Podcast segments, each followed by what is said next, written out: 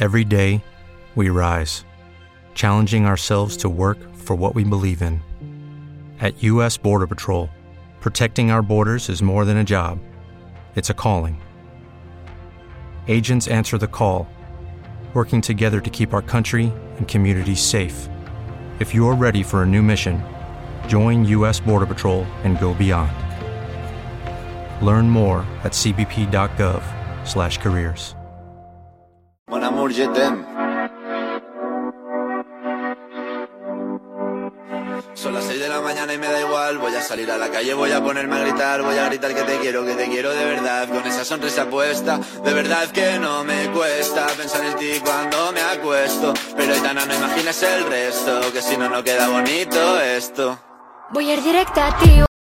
Hola, ¿qué tal? Muy buenos días, señores Bienvenidos a más a Cuestión de Actitud. Mi nombre es Magush. Estamos en la tercera temporada, tercer año consecutivo de podcast.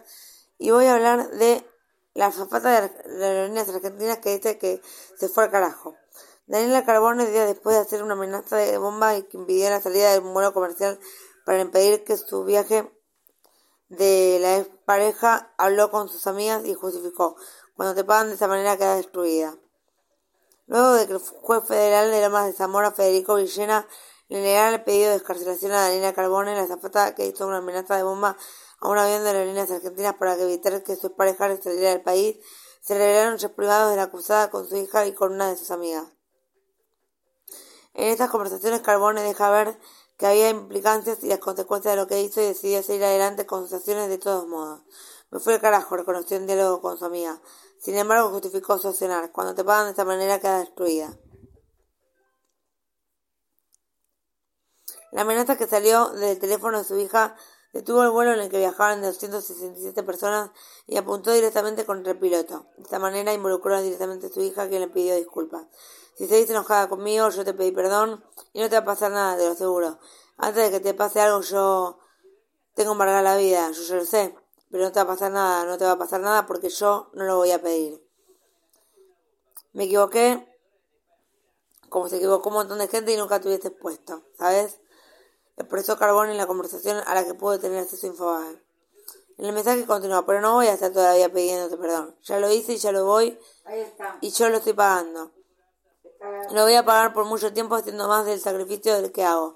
Del que siempre hice por toda la vida porque hice sacrificio sola. A las 23.03 minutos 05 segundos del domingo, Daniela le volvió a escribir a su hija para avisarle que la estaban llevando detenida. Además se revelaron los chats de la conversación de la acusada tuvo con la amiga Fernanda Reynoso. Tres días después de la amenaza de bomba, había escrito, ni te imaginas, me rompí el alma para que quede esa casa así.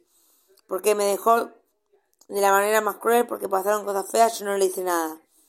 En este intercambio detalló como luego demasiado lejos, obvio que no me justifico, yo me fui al carajo y además soy comisario del área internacional, fui industrial de la compañía, entonces por eso te digo, seguramente me dicen, está bien.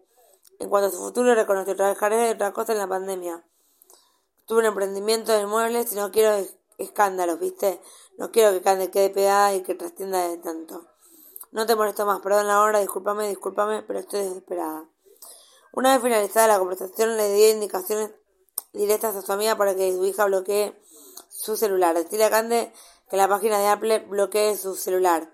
Le dice, y este es uno de los puntos de la justicia que tuvo en cuenta a la hora de hacerle la carcelación. No me va a pasar nada, pero tengo seguro que, que si me despiden y a de menos le va a pasar porque fue de mi celu, pero bueno, hablemos igual. Le marcó para concluir. A pesar de haber pedido su escarcelación, los jueces consideraron que de recuperar la libertad, Daniela Carbone podría poner en riesgo la investigación. Fuentes judiciales aseguraron que la situación de la mujer es muy comprometida y que independientemente de que pueda seguir el proceso en su domicilio, deberá afrontar varios cargos penales y económicos debido a los prejuicios ocasionados con su accionar. Bueno, esto ha sido todo por hoy en Cuestión de Actitud y nos vemos en el próximo capítulo. Un beso. Voy a mirarte a los ojos, no te voy a y como los niños chicos te pediré salir. Esperando un sí, esperando un kiss. Ya que me encantas tanto, si me miras mientras canto Se me pone cara tonto, niña tú me tienes loca. Ya que me gusta no sé cuánto, go go go, tú como diría lo vasco Si quieres te